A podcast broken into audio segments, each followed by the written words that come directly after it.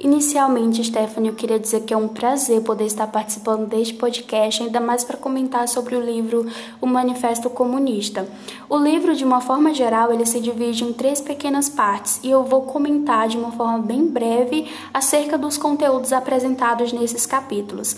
Logo no início do livro, Karl Marx e Frederick Engel, eles apresentam uma nova visão da história, a qual eles afirmam que a história da humanidade ela sempre foi dividida em duas classes. E para exemplificar isso, ele apresenta, por exemplo, a questão entre escravos e homens livres patrícios e plebeus, barões e servos, mestres e companheiros. E por último, eles apresentam a burguesia e o proletariado. A burguesia seria a classe detentora dos meios de produção e o proletariado, aquela que oferecia a mão de obra é, ou seja, a classe desfavorecida economicamente. Então, eles afirmam no capítulo, apresentam que desde a história da humanidade sempre existiu uma classe dominante e uma classe que é dominada.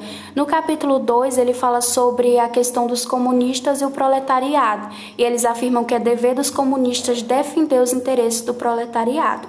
E no capítulo 3, os autores eles fazem, fazem uma avaliação de toda a literatura socialista é, desenvolvidas é, antes das suas ideias. No caso, eles apresentam os socialistas utópicos.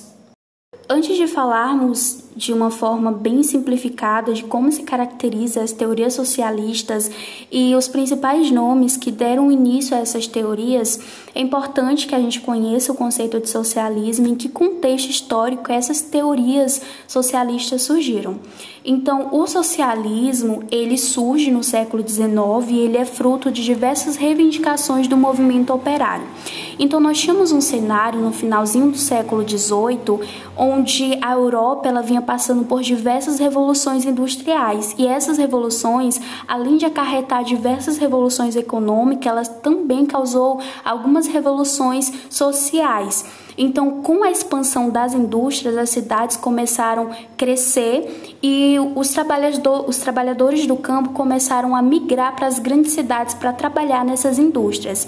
E os trabalhadores, eles é, que trabalhavam nessas grandes indústrias, eles viviam numa situação é, muito precária, com uma carga horária de trabalho muito grande, chegando a trabalhar até 16 horas e viviam sem nenhum direito. E nós tínhamos dois cenários: a situação precária desses trabalhadores, que era o proletariado nessas indústrias, e a burguesia que vinha vivendo do bom e do melhor.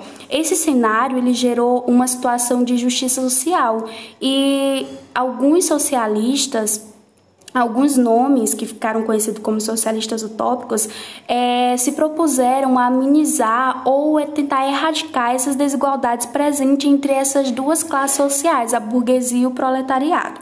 Só que mais para frente, essas teorias apresentadas por esses socialistas utópicos né, foram chamados de socialistas utópicos por Karl Marx e Frederick Engel, porque eles apresentavam é, teorias que eram lindas, mas que na prática não dava para se aplicar. E esses socialistas utópicos, eles foram citados pelos autores Karl Marx e Frederick Engel no livro Manifesto Comunista. Dentre eles a gente pode falar de Charles Fourier, Robert Owen e o site Simon.